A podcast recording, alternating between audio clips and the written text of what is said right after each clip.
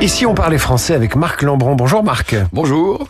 Aujourd'hui, tout est génial. Un cheval est génial, comme l'écrivait Alain Finkielkraut dans La défaite de la pensée il y a quelques années. Ça vous énerve? Bah, C'est-à-dire qu'autrefois, étymologiquement, c'était un adjectif réservé ce qui touchait au génie. Euh, bon, on peut dire que Mahler ou Beethoven sont géniaux. Mais aujourd'hui, c'est devenu quasiment le synonyme de remarquable, de très bon.